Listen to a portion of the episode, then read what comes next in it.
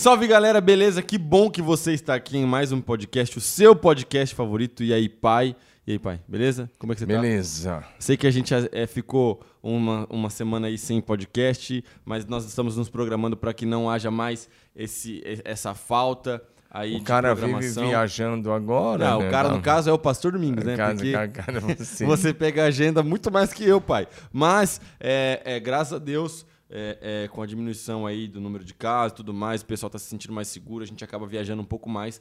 Porém, nós vamos nos programar para que nunca falte esse programa maravilhoso que você ama. Não é verdade, pai? Verdade absoluta. Meu abraço hoje vai para um cara muito legal aqui da igreja. sabe? Manda ver. Todo mundo é muito legal, né? Uma turma muito boa, gente boa demais. Mas hoje eu vou mandar um abraço, sabe para quem? Pra Para o quem? Jorge Jordoni. Que o Jorge Jordoni agora está fazendo um churrasquinho americano. Ah, na ele tá vendendo dele. essa parada mesmo, é verdade. Barbecue. Um abraço, Jorge Jordoni. Já Abraço, pega- Jorge. Deus abençoe. Tamo junto. Então, e a cada um de vocês. E também tem aniversariante hoje. Quem que tá de aniversário hoje? O Estevão, filho do Júnior e da Dani. Salve, Tevo! Um abraço, mano. Deus abençoe. a Feliz aniversário. Tawane, né? E a Aline, esposa do Jorge. Pelo menos desses três estou lembrando, mas tem um bocado aí, né? Mas a gente vai mandar um abraço também pro Eli, né? O Eli tá, O Eli tá aqui hoje monitorando o áudio. o Eli tá pro substituindo aqui o Jonathan. Substituindo o Coroinha. Aí, bem, assim, pode explicar por que, que você tá de máscara essa distância toda de nós? Vamos cara- nessa, então. O cara tá a 5 metros de nós aqui, tá de máscara. Sabe, pai, é, eu estava muito empolgado para gravar esse programa, já tinha te chamado para falar sobre esse tema anteriormente, já foi tema do nosso discipulado. Por quê? É interessante. Eu lido com adolescentes, né? Juventude. Aí a semana toda. E esses tempos atrás, eu precisei trocar uma ideia com, com um rapaz, conversar com ele, ele tinha, tinha aprontado uma. E eu fui é, é, é, corrigir ele. Falei, ó, você não pode fazer isso, cara. A, Bíblia me diz que isso que você está fazendo, que tá fazendo é pecado e tudo mais. E é muito interessante, pai, porque assim, cada geração possui características. E aqui eu não estou colocando que uma geração é melhor que a outra geração. Mas é muito interessante porque hoje, o que eu percebo dessa geração é que toda vez que você vai trazer uma palavra de disciplina como pastor, uma palavra de correção, uma palavra de alinhamento, eles confundem essa palavra com uma crítica pessoal, ele traz para si mesmo. É, Não, pastor, mas você não me ama. Não, pastor, mas como assim? Mas olha, mas eu tô indo na célula. Mas eu, eu, eu, eu tô no seu discipulado. Eu falei, mas meu filho, não tô, eu não tô falando que você não é um cara bom, que você não tá no discipulado, que você não tá correndo comigo. Tô falando que o que você fez aqui foi errado, isso é pecado, você não pode fazer isso. Aí eu percebo uma falta de uma consciência de arrependimento, pai. E que às vezes a gente precisa. Não, a nossa igreja sempre falou sobre isso, sempre vai falar, mas que a gente precisa trazer, por quê? Porque talvez existe um movimento na internet aí que tenta dar uma amenizada nessa parada do arrependimento para tornar a mensagem do evangelho um pouco mais agradável. O que, que você acha? O que eu penso é que começa dentro de casa. Quem tem dificuldade de se arrepender, primeiro, é porque talvez nunca foi confrontado como deveria ser confrontado com algumas verdades. Né? Certo. Na verdade, quando nós somos confrontados com a verdade do Evangelho, isso deve promover em nós autoconfrontação. Porque havendo uma autoconfrontação, vai haver eh, arrependimento, e havendo arrependimento, vai haver uma autotransformação. Certo. Eu acho que isso tudo começa já dentro de casa. Certo. Outra coisa é que o conceito de pecado na cabeça eh, do mundo ele já não existe mais, né? Ele é muito o conceito é muito subjetivo.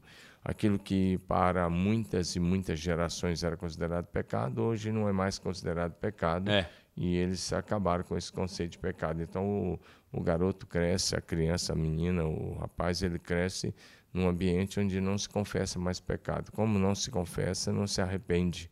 Só para, para haver confissão tem que haver arrependimento sincero e honesto. Não, é verdade. E aí, como a gente não tem essa, esse confronto, a gente acaba é, tendo dificuldade, porque a igreja vai, vai, vai proporcionar esse, esse momento. Porque como pastor e, e- e os líderes que a gente possui, é, vai proporcionar esse momento. Em algum, em alguma, em algum momento, é, um jovem, um adulto, ele vai ser confrontado. Alguém vai falar para ele, um irmão da igreja, um irmão mais velho, alguém vai falar assim: ô, oh, você não pode fazer isso, você não pode falar essa palavra. É, essa palavra não pode, né? ele vai dizer. Você não deve, né? Não deve. Poder é. o cara pode. Em todas É. as coisas me Você são entendeu o que eu me convém. Isso. A verdade é que desde as primeiras páginas da Bíblia já nós encontramos a necessidade do arrependimento. É impossível ler a Bíblia do Gênesis até o Apocalipse e não encontrar a doutrina do arrependimento. É simplesmente impossível. Certo. Só se você for ler com os olhos fechados, aí não dá para ler, né?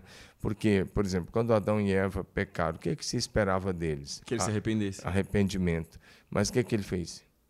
É, eles fugiram, eles se esconderam, fizeram roupa de folha. Não, não, não foi só isso, né? Quando Deus perguntou, ele Ah, um botou a culpa no outro. Ele falou, a mulher que tu me deste. É. E, já- e o Senhor fala com a mulher, ela fala, a serpente. Aí a serpente não, não, não tinha quem culpar, porque ela foi só o veículo de Satanás. É tão verdade que Deus ela estava anda se arrastando procurando. até hoje por causa disso. É tão verdade que Deus estava procurando arrependimento, porque a primeira coisa que Deus pergunta não é o que você fez, Deus pergunta onde você está. Sim, Porque Deus estava querendo o coração, Deus estava querendo a comunicação.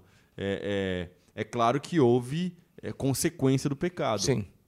Mas quando você pega o filho deles, o Caim, quando ele mata Abel, o que, que Deus esperava? No mínimo um arrependimento sincero. Como ele não se arrependeu, Houve ele punição. estabeleceu uma linhagem maldita na terra. Ele Sim. estabeleceu uma linhagem de gente sem o temor de Deus. Ele estabeleceu, ele se afastou completamente de Deus, se tornou um cara maligno. A Bíblia diz lá em Tiago que ele era, desculpe, Judas, que ele era do maligno, Sim. do maligno. Então, ele se tornou um cara maligno, porque não houve arrependimento. Então, desde, se você olha, esse episódio que eu citei do pecado do homem está em Gênesis 3. Em Gênesis 4 não há arrependimento, o cara se torna maligno. Então, desde Gênesis capítulo 3, você vai ver a necessidade do arrependimento. E você vai ler o Apocalipse, vai até o fim, e a doutrina do arrependimento está lá. Então, você cruza a Bíblia, os Do Gênesis 66 ao livros, Apocalipse. todos eles estão dando um- uma forte ênfase no arrependimento. Isso é, isso é tão real porque, por exemplo, é, é, quando, quando Deus chama Noé e fala para Noé: olha só, constrói uma arca, coloca a tua família dentro da arca no tempo certo, mas é, é, nesse tempo o Noé era um pregador. A Bíblia chama Noé de o pregador da justiça. Sim, Então, por que, que o Noé era o pregador da justiça? Porque Deus queria que aquelas pessoas se convertessem, que aquelas pessoas se arrependessem. Se eles tivessem se arrependido, eles tinham entrado na arca junto com Noé, eles não tinham morrido no dilúvio. Então, o tempo todo Deus estava procurando arrependimento, e não só procurando arrependimento, mas é interessante pensar que Deus estava dando tempo para que eles ouvissem a mensagem e se arrependessem, porque a arca não foi construída da no- da noite por dia. o que, que eu vejo, você falou de pregador, do primeiro pregador que a gente tem notícia, que Judas chama também de pregador, de profeta, Enoque. Ele era um pregador muito forte, Sim. além de pregar a justiça divina, o arrependimento, ele já falou até, pregava até sobre a segunda vinda de Jesus, É. que acontecerá em breve, se Deus quiser. Eu acredito que ele quer. Mas quando Deus chama Noé, que você falou aí, é, que Deus queria era arrependimento. Deus esperou 120 anos. Eu chamo isso de misericórdia com limites. A Sim. gente não pode usar da misericórdia de Deus. Deus chega uma hora que ele estabelece limites. Uhum. E ele chega para Noé e fala: Eu vou esperar 120 anos. E Deus esperou 120 anos e sete dias. Sim. Porque quando deu 120 anos, ele mandou Noé entrar na arca com seus filhos, as esposas deles, né? Ele mandou a chuva. E a esposa, oito pessoas entraram e ele ainda esperou sete dias, aí que veio a chuva sobre a terra, né? E aí, quando você pega lá os amorreus, é interessante que algumas pessoas erroneamente falam besteiras, porque o povo de Israel ficou é, 400 anos no Egito. Falam, não, é porque não, por causa da mentira de Abraão, dizendo que Sara era irmã, e aí eles inventam umas histórias, eu não sei de onde que eles tiram essas cabeças Ah, férteis lá, cara. para as falsas doutrinas. Inventa umas Deixa eu te histórias. mostrar o que a galera tem. Tem uma rede social nova agora, pai, que chama TikTok. Se eu te mostrar as bobagens que a galera fala a respeito de Bíblia no TikTok, você ia ficar horrorizado. São vídeos de um minuto, mas é, é impressionante o tanto de bobagem que a pessoa consegue falar em um minuto, cara. Então os caras ficam inventando histórias, dizendo que o povo de Israel ficou 400 anos no Egito por causa do pecado da mentira de Abraão, que Sara teria ficado 12 anos no palácio do faraó. Tudo mentira. Sim. Sara não ficou nem três meses lá, deu um, dois meses no máximo, e, e também ficou só lá no harém, não teve nem contato com o faraó. E, e Deus deu um sonho ao faraó e ele devolveu. O máximo que durou a viagem de Abraão ao Egito foi três meses ao todo, contando a ida e até a volta. Mas quando Deus fala com Abraão ali em Gênesis 15, ele diz assim: Fique sabendo que a sua descendência vai morar numa outra nação 400 anos. Sim.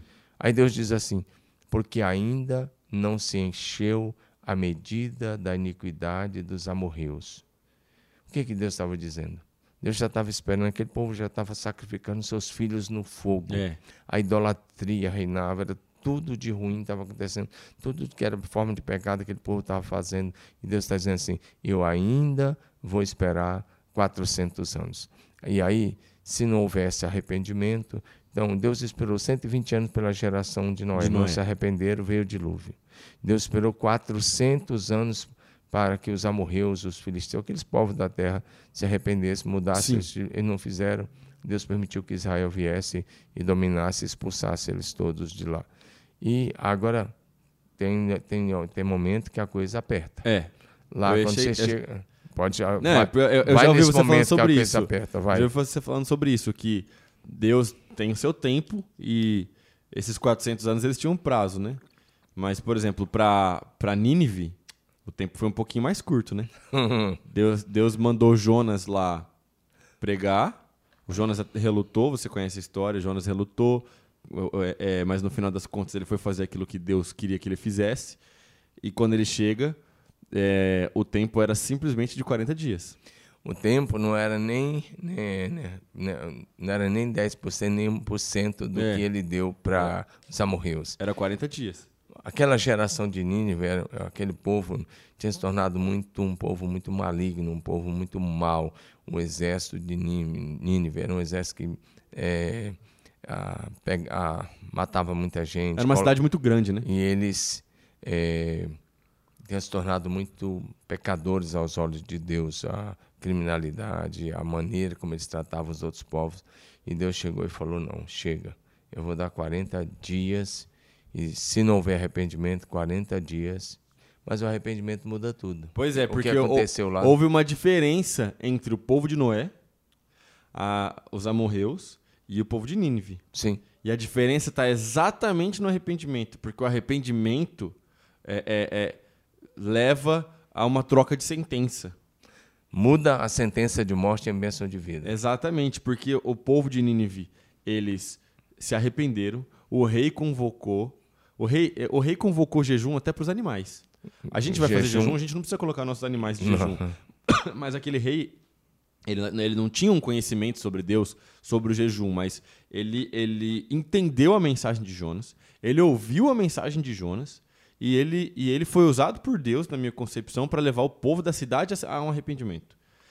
E aí, o texto vai dizer para a gente, que a notícia chegou até ele, que é interessante a atitude do rei, é que ele sai do trono, ele fala, nesses dias eu não vou me sentar no trono. Ele sabe, ele, primeiro, sair do trono significa que tem, tem alguém no céu que, que domina sobre o reino dos homens. Ele, ele se levanta do seu trono, ele tira as vestes reais, ele coloca a veste de, de, de pano de saco, pano de trapo. saco para representar a tristeza e convoca um jejum geral. É, E o jejum só tinha uma frase: vamos jejuar, vamos nos arrepender, vamos nos converter. E a frase era: quem sabe? Quem sabe se Deus muda essa sentença? pois é. E Deus mudou. Então, mas aí, pai, o pessoal da internet é melindroso. O pessoal, eles gostam de, de Polemizar. polemizar. Polêmicas vazias. Porque daí eles vão falar assim, mas, pastor Domingos, pastor Davi, isso que vocês estão falando está no Velho Testamento. O Novo Testamento é o tempo da graça. E agora, na graça, Jesus Cristo já morreu pelos nossos pecados. A gente não precisa fazer nada. Uma vez que eu reconheço Jesus como meu Salvador, já está tudo certo. Eu sigo vivendo minha vida e tá Vai tudo bem. inferno do mesmo jeito. Pois é, então, vamos mostrar agora o arrependimento no Novo Testamento, pai, pra galera Sim, sim, não sim. ficar viajando? Então, só citamos essas questões aí, e tem muitas outras questões do Velho Testamento que eu quero só mencionar rapidamente, tá Manda bom? ver, manda só ver. passar uma pincelada. Então, Para a geração de Noé, Deus estabeleceu 120 anos. Uhum. Não houve arrependimento, veio o dilúvio. Para a geração dos amorreus, Deus esperou 400 anos. Não houve Sim. mudança de vida nem arrependimento. A terra foi tirada deles. Para eh, o povo judeu, Deus levantou profetas, tantos profetas. É bem interessante você olha a história dos judeus. Deus não poupou nem Israel, que era o povo escolhido. Le- Deus levantou no reino do norte, as dez tribos do norte, profetas como Elias, Eliseu e tantos outros profetas que foram levantados lá para chamar o povo ao arrependimento. Eles não se arrependeram. Sim. Deus permitiu que Sargão II, no ano 730 a.C., invadisse, dominasse tudo e arrasou as dez tribos do norte, obrigou a muitos aos homens que além de levá-los cativos para a antiga Assíria, que tinha como capital Nínive, ele obrigou os homens a se casarem com mulheres estrangeiras, as mulheres com homens estrangeiros, houve a miscigenação da raça, e nós temos o que se chama de dez tribos perdidas do Reino do Norte. Por Sim. quê? Porque não houve arrependimento. Eles caíram na idolatria, em tantos outros pecados, não houve arrependimento.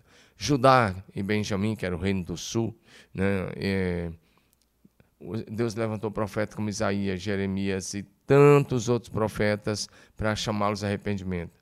E eles não se arrependeram. Deus os enviou para o cativeiro na Babilônia 70 anos, por falta de E arrependimento. a função do profeta era essa, né? Era tentar trazer o povo arrependimento. vida. Era. O pessoal fica falando hoje que é profeta aí, mas ma- às vezes só, só fala aquilo que os outros querem ouvir. Todos os profetas que só falam o que é bom é porque são falsos profetas. Pois é, tem hora que o profeta vai falar uma coisa que ninguém quer ouvir. Porque o profeta, ele colocava o dedo na ferida e condenava o pecado. Ele ele É. tem- A gente tem profetas, igual a gente estava conversando ontem, por exemplo, sobre Natan, que ele chegou na frente do rei e ele podia perder a cabeça por causa disso. É, aliás, o Davi só se tornou um homem segundo o coração de Deus e foi quem ele foi por causa de Natan do Pois lado é. dele. E quem trouxe Natan de volta para Deus após aquele pecado de adultério com a Batseba e aquele pecado seguido de homicídio que ele mandou matar Urias, quem trouxe ele de volta foi o profeta Natan e foi mediante arrependimento.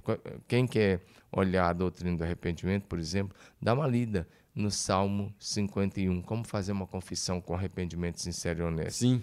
Davi diz assim: em pecado fui formado, em pecado me concebeu minha mãe. E aquilo foi após Natan estar com ele. E Natan foi tão firme com ele a ponto de dizer: Você é digno de morte. É. E ele disse: Eu sou. Outro É rei teria matado, né? Ele conta uma história Na- pro Davi para puxar o Davi para a realidade. Então, na verdade, ele tira essa resposta que é digno de morte direto do Davi, né? Sim, aí É, depois o, ele o diz: Natan o foi cara, extremamente inteligente, né? A história é aquela história do homem que tinha muitas ovelhas, recebe uma visita e tem um vizinho que só tinha uma ovelha, vai lá e mata a ovelha do vizinho. Sim. O Davi fica furioso e fala: Esse cara que fez isso tem que pagar quatro vezes mais pela ovelha e é digno de morte. O Natan disse: Correto, esse homem é você. Esse homem é você. Você que tinha tudo, você foi lá e pegou a esposa do Urias. É. Você é digno de morte. E, e Davi entendeu a mensagem. Ele se Mas- arrepende.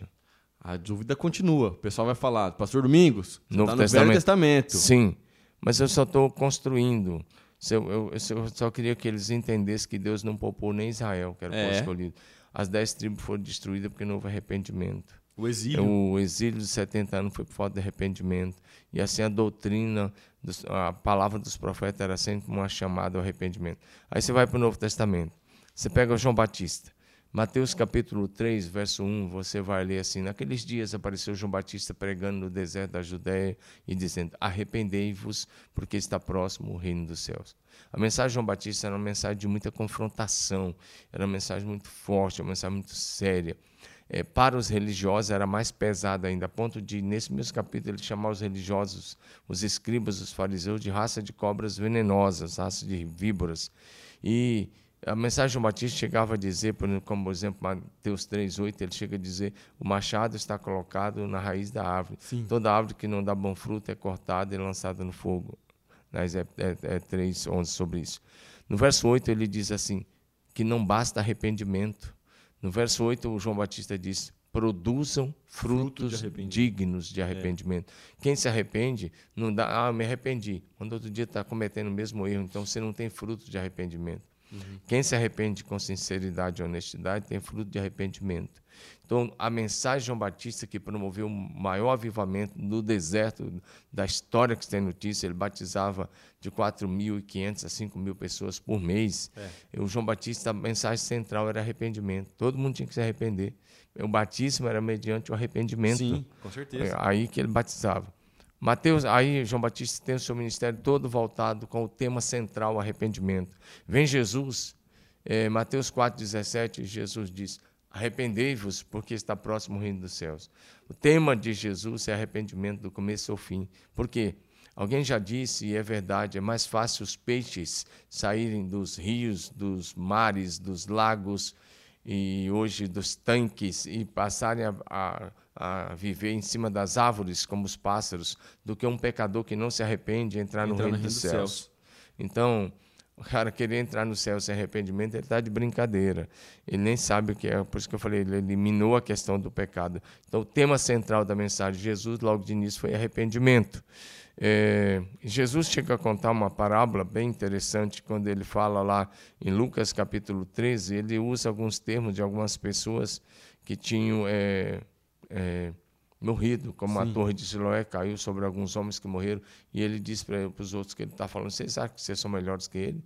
Que eles? Não, vocês não são. Se vocês não se arrependerem, vocês vão perecer. Então, Jesus é muito claro. Quando o, o Pedro vai pregar logo no primeiro sermão, primeiro sermão, em Atos capítulo 2, quando chega no verso 37, o auditório de Pedro, milhares de pessoas, interrompeu o sermão. Sim. E eles perguntaram: o que faremos? E qual é a resposta de Pedro? Arrependam-se. Arrependam-se. Arrependei-vos e, e convertei. Ele usa duas palavras. Arrependam-se e convertam-se e sejam batizados em nome do Senhor Jesus para perdão dos pecados. Sim. Então vocês vão receber o dom do Espírito, Santo. Santo. É, então Pedro é muito claro: você arrependam-se, convertam-se, sejam batizados nas águas e recebam o dom do Espírito Santo. E que é o que a gente faz aqui na igreja, né? A gente prega exatamente sobre Arrependimento, conversão, batismo o e enchimento com o Espírito, Santo. Santo. Aí, se você vai para Atos 3,19, Pedro está pregando de novo, após a cura daquele coxo, e nesse sermão ele diz de novo: arrependei-vos e convertei-vos, para que se, chegue o tempo de refrigério da presença do Senhor. Sim. Arrependimento. Se você pega Paulo, então vamos para o grande apóstolo Paulo. Paulo, a, a mensagem dele toda passava Toda, para arrependimento.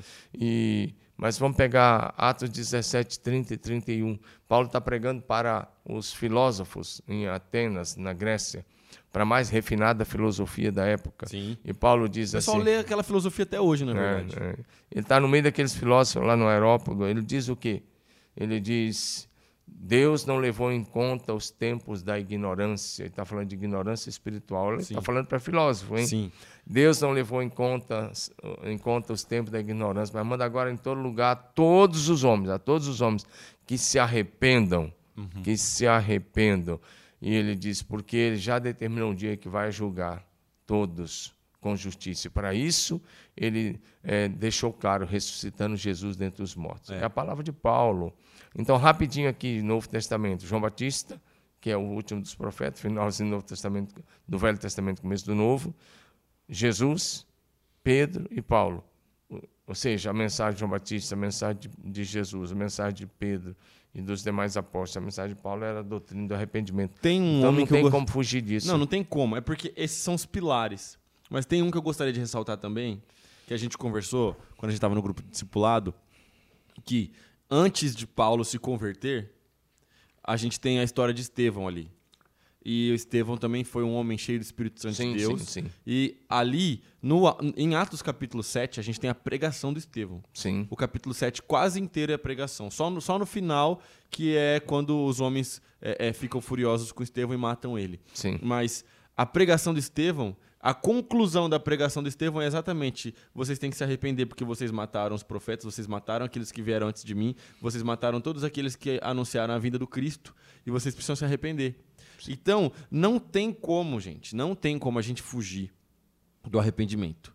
O arrependimento é, é central, ele, ele tá no núcleo, ele é um princípio da nossa fé. Sim. É, A gente já conversou, eu acho, sobre isso, mas não sei se a gente conversou no podcast. Existem coisas que são periféricos ao reino de Deus. Sim. E existem coisas que são centrais ao reino de Deus. Acho que a gente conversou quando a gente estava falando sobre igreja online e igreja é, é, é, é, presencial, que a gente falou sobre os tempos mudarem e tudo mais. Antigamente, gente, o pessoal não gostava, por exemplo, que tinha bateria na igreja.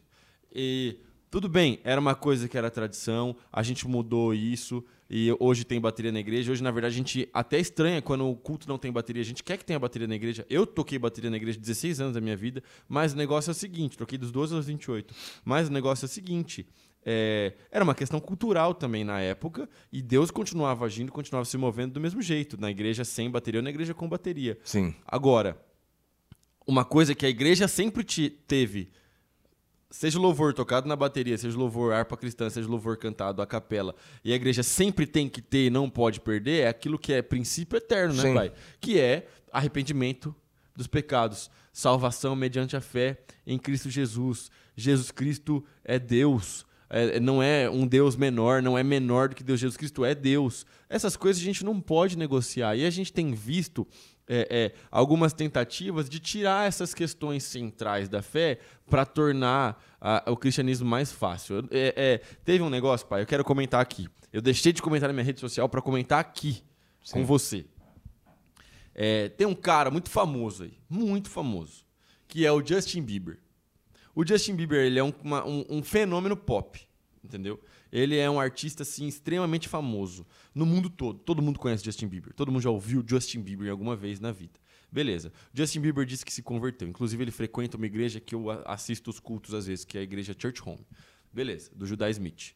Aí, ok, o Justin Bieber é crente, pá, não sei o quê, cantou no louvor, é, é, levou o pastor no show para dar uma palavra. Amém. Deus abençoe. Aí, há uns dias atrás, pai, saiu uma notícia oficial, e também no Instagram dele, que o Justin Bieber começou agora uma empresa oficial de maconha.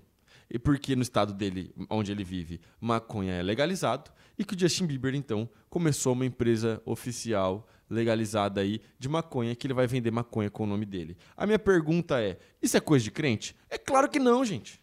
O que, que é isso? É falta de arrependimento. Aí eu vi os. Por que eu tô te falando isso, pai? Porque eu vi os crentes defendendo.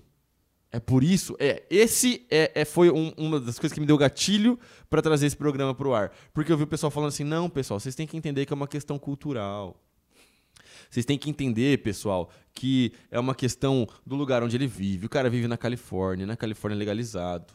E aí, Pastor Domingos, eu acho que talvez você não, tá- não, não tinha nem lido essa notícia, mas eu gostaria de ouvir a sua opinião a respeito disso. E aí, pai? Essa é boa, né? Legal, né? Ah, para mim, ah, eu acho que quando a pessoa parte para uma questão dessa, não é nem por falta de arrependimento na minha maneira de ver. Para mim, ele nunca nasceu de novo. Pois é. Para mim, ele só aderiu ao cristianismo. Ele gostou da ideia. É, hoje, essa questão da adesão à igreja evangélica é muito grande em, boa parte do mundo ocidental, grande parte do mundo ocidental, inclusive aqui no Brasil. Muita gente aí famosa aderiu à, à igreja evangélica, virou moda. E para mim, o cara nunca nasceu de novo, tem nenhuma experiência com Jesus e mostra para todo mundo que não lê Bíblia, porque um cara que lê um pouco de Bíblia e que sabe que a maconha, por exemplo, é um dos vícios e é um da, uma das portas de entrada para as outras drogas, como cocaína e todas as outras. Você começa na maconha, mas chega uma hora que ela não, não vai servir mais, você, você vai criar algo mais forte, mais forte, mais forte. E assim como quem começa a beber não tem o controle. Então, acho que quando eu vejo isso, com todo respeito, nunca nasceu de novo. É simplesmente uma adesão, não é uma conversão genuína. Porque quando é uma conversão genuína e você mergulha na Bíblia, você entende a Bíblia, você não vai fazer isso, Sim. né? Não vai fazer nada disso. Você vai ter uma. A Bíblia ah, vai nos chamar para um estilo de vida santo. Totalmente. E o, o arrependimento, essa outra coisa, não voltar nesse ponto aqui, não é só para o cara se converter. É, tem que se, se arrepender para se converter, porque não tem conversão sem arrependimento, não tem novo nascimento sem arrependimento, não tem mudança de vida sem arrependimento. Certo. Mas, quando você está na igreja, você tem que se arrepender todo dia. É. Todo dia. Por exemplo, nós já vamos voltar lá né, no, no, no ator aí que você mencionou, Não, que é muito famoso. Mas só nesse ponto aqui. Porque às vezes é, eu vejo. Só, eu vou, eu, antes de entrar aqui na doutrina do arrependimento para os cristãos nascidos de novo, é, quando eu vejo isso e eu vejo essas pessoas defendendo, os que defendem também a mesma coisa, não lê Bíblia, não nasceram de novo, são apenas convencidos e apenas aderiram ao estilo de vida cristão. Porque se você tem uma experiência genuína com Jesus, e você sabe quem é Jesus, e você sabe o que ele pede de você, para você ser sal da terra e luz do mundo, para você andar na contramão, para você não se conformar com esse mundo, para você Sim. não tomar a forma desse mundo, É isso, para você ser diferente. Não, meu querido, não dá. Ou você. Porque tem tanta coisa que a sociedade defende hoje, e é, o padrão do cristianismo para nós não é o que a sociedade Sim. quer que nós sejamos. O padrão é a Bíblia. Eu fico com a Bíblia. A Bíblia é o manual do cristão. Eu fico com o que Jesus diz. E aí, se você conseguir ver Jesus fumando um baseado, então você vai servir esse Jesus do baseado, que não é o Jesus da Bíblia. É verdade. Então aí você vai para esse lado aí. É isso. E você cria o teu próprio Deus, cria o teu próprio Jesus aí, cria o teu estilo de vida e você vai chamar de Deus, que é um Deus segundo a tua imagem, conforme a tua imaginação. Porque o Deus da Bíblia, ele quer que nós sejamos transformados de glória em glória, de fé em fé, na mesma imagem e semelhança de Jesus, com um estilo de vida completamente santo, completamente separado, completamente diferente e na contramão de tudo que a sociedade quer impor. É isso. Cultural. É, é- o pessoal falou, não, mas é cultural, ele tá num lugar que é legalizado. Gente, então vamos lá. Então, se em algum lugar do mundo for cultural cometer adultério, isso significa que o cristão nesse lugar ele pode cometer Não, adultério? eu vou pegar uma outra coisa. Nos Estados Unidos todo é, é, é legalizado o aborto. É, Então, os cristãos aí, os chamados evangélicos, também vão abortar normal. totalmente. É isso. E nós, com todo o respeito, nós somos contra o aborto, porque para nós é é uma vida que está ali. Sim. E nós somos pela vida. Nós somos contra o aborto, como nós somos contra o divórcio, somos contra uma série de outras coisas aí, que a- o cristão tem que se posicionar de acordo com os princípios bíblicos, em favor da vida, em favor da família, em favor da, da, sua, da sua nação, em favor do, do, do próximo, de cuidar, de amar, mas Sim. sem eh, cometer essas outras coisas. Então significa que se o país legalizou a pena de morte, o cristão vai matar? Ah, peraí, né? não é por aí o No- caminho. no- a gente tem que entender o seguinte: é exatamente isso. Primeira coisa, a palavra de Deus, para o cristão, ela tem que estar acima da cultura. Sim, Se a palavra de Deus para o cristão não está acima da cultura, então não dá para chamar esse cara de cristão. É simples. Por quê? Porque as culturas mudam e as culturas elas, elas são corruptas em si mesmas. Qualquer sistema desse mundo é corrupto, gente. A gente tem que entender isso, tá? Os- a, a gente não faz parte do sistema desse mundo. A gente faz parte da cultura do céu. Sim. A gente faz parte do reino de Deus. Então qualquer coisa desse mundo é corrupto. Por quê? Porque foi corrompido pelo pecado. Primeira coisa. Então, ah, é cultural. Não, gente, não é cultural. É, é- é qualquer coisa. Eu citei o Justin Bieber só para falar essa questão, por quê? Porque gerou essa- essa- esse debate na internet. E, e gerou esse, esse, essa, essa reverberação no meio gospel e dividiu as pessoas. Uma galera falando que não, que tá tudo bem, porque ele não tá fazendo, não tá cometendo um crime, tá dentro da lei. Aí eu falei, não, peraí, gente. Não é assim que funciona. Mas diante de Deus está cometendo um grave pecado. Exato. Não tem Segunda coisa, nada. a respeito, tanto maconha, álcool ou qualquer outra coisa. Gente, a Bíblia nos diz e deixa muito claro, do Gênesis ao Apocalipse, a gente não pode simplesmente pegar um versículo isolado, a gente tem que fazer igual meu pai estava fazendo. É porque se deixar, gente, vocês não estão entendendo, meu pai é uma máquina de Bíblia, meu pai, a gente faz, fica uma hora e meia aqui, meu pai falando versículo de clor. Mas qual que é a parada? Olha só, a gente tem que fazer um panorama. E quando você vai do Gênesis ao Apocalipse, você percebe o quê? Que nós devemos ser o povo da sobriedade, pai. Sim. Na verdade, a Bíblia é muito clara que nós devemos ser o povo que vive sóbrio, não, não o povo que vive chapado. Então, essa questão de você defender qualquer vício, é igual quem defende a bebida alcoólica, é igual quem deve... Você tem que fazer uma escolha. Sim, Ah, e a escolha nossa vai na contramão. Então, nosso manual, nós já temos o manual. Eu lembro bem que um dia nós estávamos aqui, nós tínhamos recebido um professor lá de, de Botsuana, Aham. um professor, artista. Ele veio aqui duas vezes, esse professor, aqui em Marília.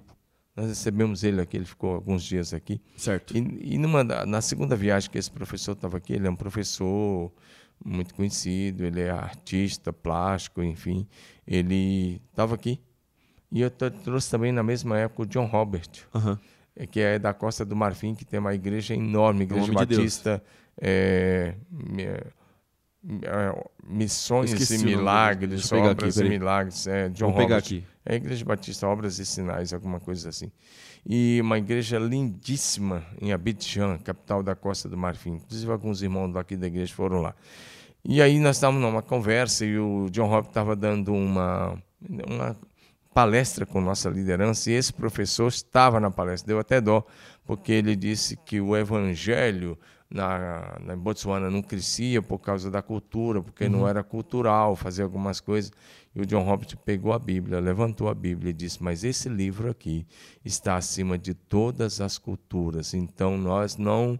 E aí, ele, ele, em outras palavras, o John Robert estava dizendo: sabe o quê? Quando uma lei da terra contraria a lei do céu, obedece-se à lei de Deus, segue-se a lei de Deus. Quando a cultura dos homens contraria a palavra de Deus, obedece-se à palavra de Deus. É isso. A palavra de Deus está acima de toda e qualquer cultura e o evangelho que nós vivemos é contra a cultura deste mundo secularizado. Sim, é isso. A- a- ó, eu pesquisei aqui, é Igreja Batista Obras e Missões. É obras e missões. E é isso mesmo. Então, assim, a palavra de Deus nos deixa muito claro que tem que haver arrependimento diário. Tem que haver arrependimento no momento que a gente é salvo, sim, mas tem que haver- arrependimento diário. O Davi já era salvo quando ele pecou. O Sim, Davi. claro. Só que ele teve que se arrepender naquele momento. E arrepender mesmo. É, teve, Porque se ele não se arrependesse, ele já tinha entristecido o Espírito Santo. O próximo passo, ele tinha visto acontecer com É. o antecessor dele. Foi que o Espírito Santo se retirou de Saul por falta de arrependimento. Sim. E é o que ia acontecer com ele. Você pode ver que no Salmo 51, além dele pedir perdão por todos os pecados, ele vai pedindo ser perdoado, purificado, lavado, justificado. Ele diz assim: Não retires de mim o teu Espírito Santo. sim. Aí mais uma vez alguém vai dizer: "Ah, é Velho Testamento". Então tá bom o abençoado de Jesus. Então vai lá para Efésios 4:30 que está escrito assim: "Não entristeçam o Espírito Santo, É. com o qual vocês foram selados para o dia da redenção". Vai agora comigo para 1 Tessalonicenses capítulo 5 e você vai lá no verso 19 vai dizer assim: "Não apaguem o espírito". Você vai pecando, vai pecando. Daqui a um pouco você apaga o espírito da tua vida, ele sai de fininho, porque ele é cavalheiro, você nem percebe. Você fica um religioso morto, perdido, dentro da igreja, caminhando para o inferno, com a Bíblia na mão, sem praticar a Bíblia. É isso. Agora, deixa eu falar uma coisa sobre essa questão do arrependimento Manda. dos filhos de Deus. Manda. né? Além de todo o Novo Testamento ser um chamado arrependimento, é, duas coisas que eu quero mencionar. Sim. É, a diferença entre arrependimento e remorso. A primeira, tá bom? Tá. Vamos pegar Judas Iscariotes e o apóstolo Pedro, os dois. Os dois tinham andado com Jesus três anos, ou talvez até três anos e meio. E os dois pecaram. O Judas vendeu Jesus por 30 moedas de prata e eh, traiu Jesus. O- e ele era o tesoureiro da equipe, lembra disso, está lá em João. Ah, agora, e o Pedro negou Jesus três vezes, dizendo que não conhecia. Jesus negou diante de uma criada, negou diante das pessoas ali enquanto se aquecia. Sim. Vamos pegar a diferença. A diferença entre Judas e Pedro nessa parte. E a diferença aí clara entre remorso e arrependimento. Remorso, você fica com peso na consciência, e dependendo desse peso da consciência, você pode ficar depressivo, você pode ficar para baixo alguns dias, até que a tua consciência fique cauterizada. Você vai lá e comete os mesmos pecados de novo. Ou você se desespera, foi o caso de Judas, foi lá e se suicidou. Sim. Então é, tem que tomar cuidado com isso aí, porque o remorso pode te levar para a morte. Então, o caso de Judas Iscariotes. Mas o Pedro, ele pegou o meu pecado. Diante de Deus não é pecadinho nem pecadão. O pecado do, do Pedro não foi menor que o pecado de Judas. Não foi menor, foi igual. Ah, porque um negou, não, é igual. Não tem pecadinho nem pecadão. O pecado foi igual. Agora o que aconteceu? Sabe o que a Bíblia diz? Que em um determinado momento, depois que o galo tinha cantado três vezes, está lá na casa de Caifás, Jesus olha e, ele, e Pedro olhou para ele. E naquela hora Pedro viu, olhou bem para o rosto de Jesus. Sabe o que aconteceu? A Bíblia diz que Pedro saiu dali e chorou amargamente. Chorou amargamente, fazendo o quê? Pedindo perdão do seu pecado ou dos seus pecados. Essa é a diferença. Um fica com remorso, vai lá e se suicida, que foi o Judas. O outro se arrepende e chora amargamente. Então, essa é a primeira coisa, para deixar claro. Sim. E os dois eram seguidores de Jesus. A gente tem um outro exemplo no Novo Testamento que eu preguei até para os adolescentes esses dias. Esses dias não, tem uns dois meses já, mas que é muito real a respeito de arrependimento e da oportunidade de arrependimento e quando a pessoa perde a oportunidade de arrependimento. Ananias e Safira. Eles vão, eles, eles vendem uma terra Sim. e a terra era deles, o dinheiro era deles. Eles não eram obrigados a dar oferta. Sim. E se eles quisessem dar oferta, eles também não eram obrigados a dar o dinheiro todo. Eles poderiam dar uma parte. Eles só, não- eles só não precisavam mentir. Sim. E aí então o Ananias chega primeiro, ele entrega uma parte e ele mente. Ele fala assim: Ó, tô entregando tudo. Porque ele queria pegar bem, ele queria status na igreja, ele queria ficar bem com os apóstolos e tal. Então ele chega e ele fala assim: Ó, isso aqui ó, é o valor total da terra que eu vendi lá.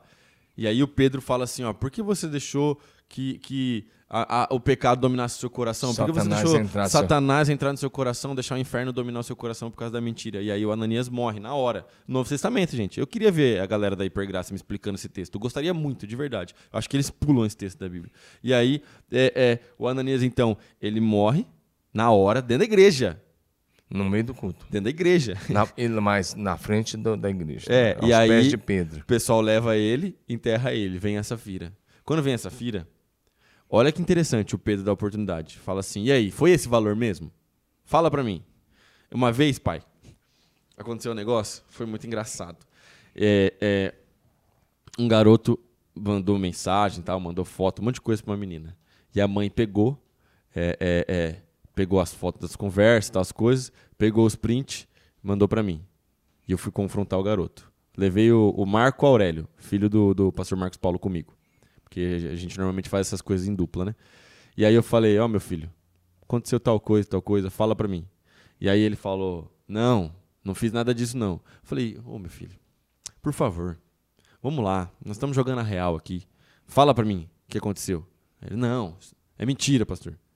Eu falei uma terceira vez, pai. Eu falei, tô te dando a oportunidade de falar a verdade pra mim, cara. Vamos lá, vamos trocar ideia. A gente anda junto. Vamos lá. Não, é mentira. Aí eu peguei e falei, Marco, abre o sprint aí, por favor. Lê a conversa. Aí o Marco leu a conversa. Eu falei, tá vendo? Eu te dei a oportunidade, por que que você tá mentindo pra mim?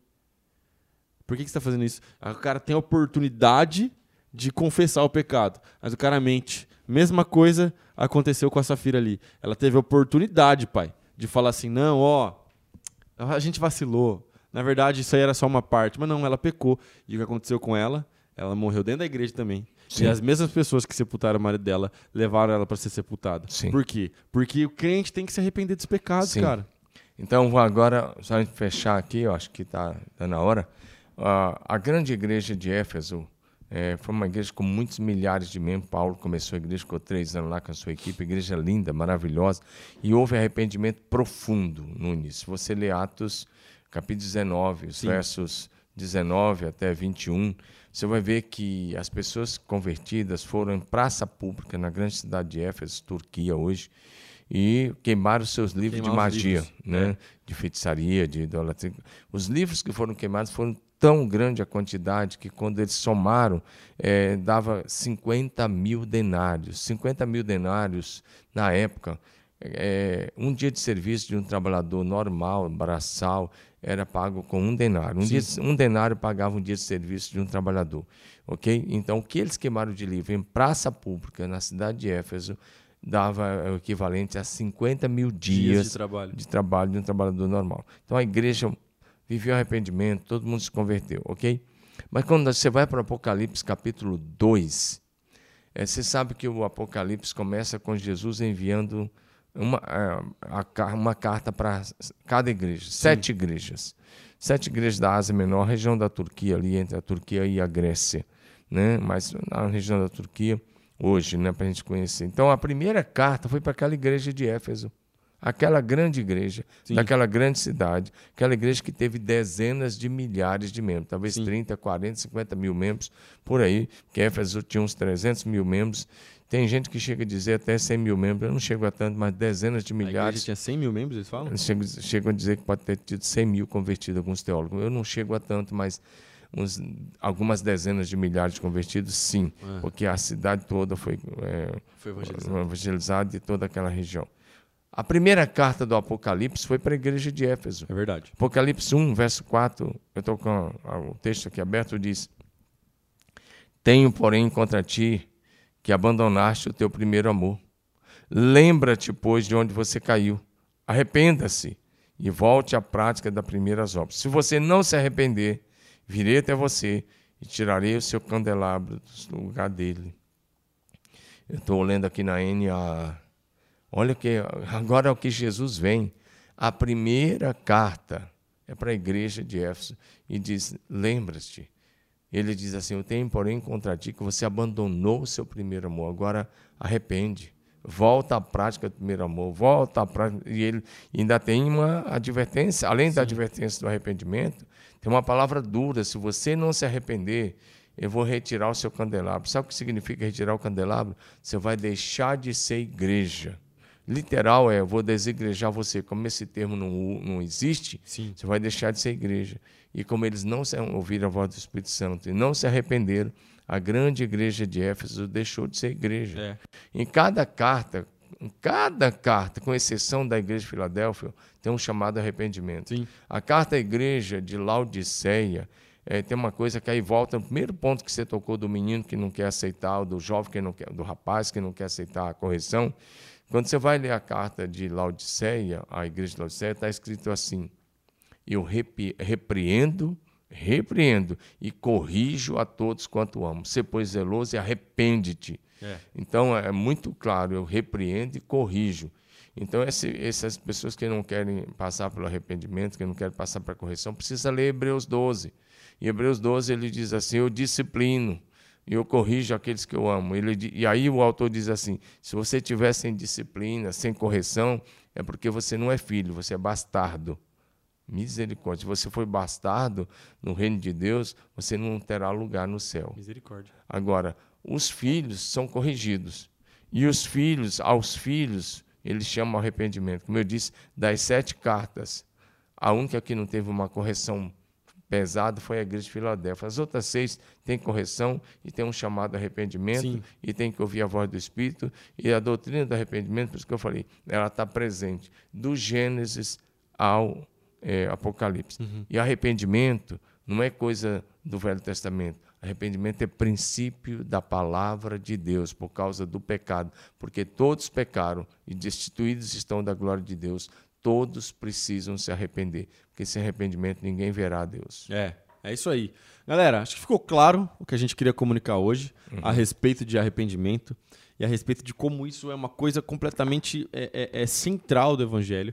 Então, assim, a gente não pode jamais mexer naquilo que é princípio eterno. Aquilo que é periférico vai mudando conforme o tempo vai passando. Agora, aquilo que é eterno permanece para sempre, porque é isso que é a definição de eterno. Permanece é, é, é, durante toda a nossa, a nossa vida e toda, durante toda a nossa eternidade, quando a gente estiver na Nova Jerusalém, habitando com Deus. Então, fica firme com Jesus. Se você está buscando uma vida de arrependimento, buscando mais de Deus, venha ser parte da nossa igreja, participe de uma célula, participe de um pequeno grupo de discipulado, participe do nosso projeto Eu e Minha Família no Céu, venha nos cultos. Sexta-feira tem culto 8 horas, sábado tem culto 8 horas, domingo tem culto 8 e meia da manhã, 10 e meia da manhã, 5 da tarde, 7 da noite e terça também tem culto às 8 horas.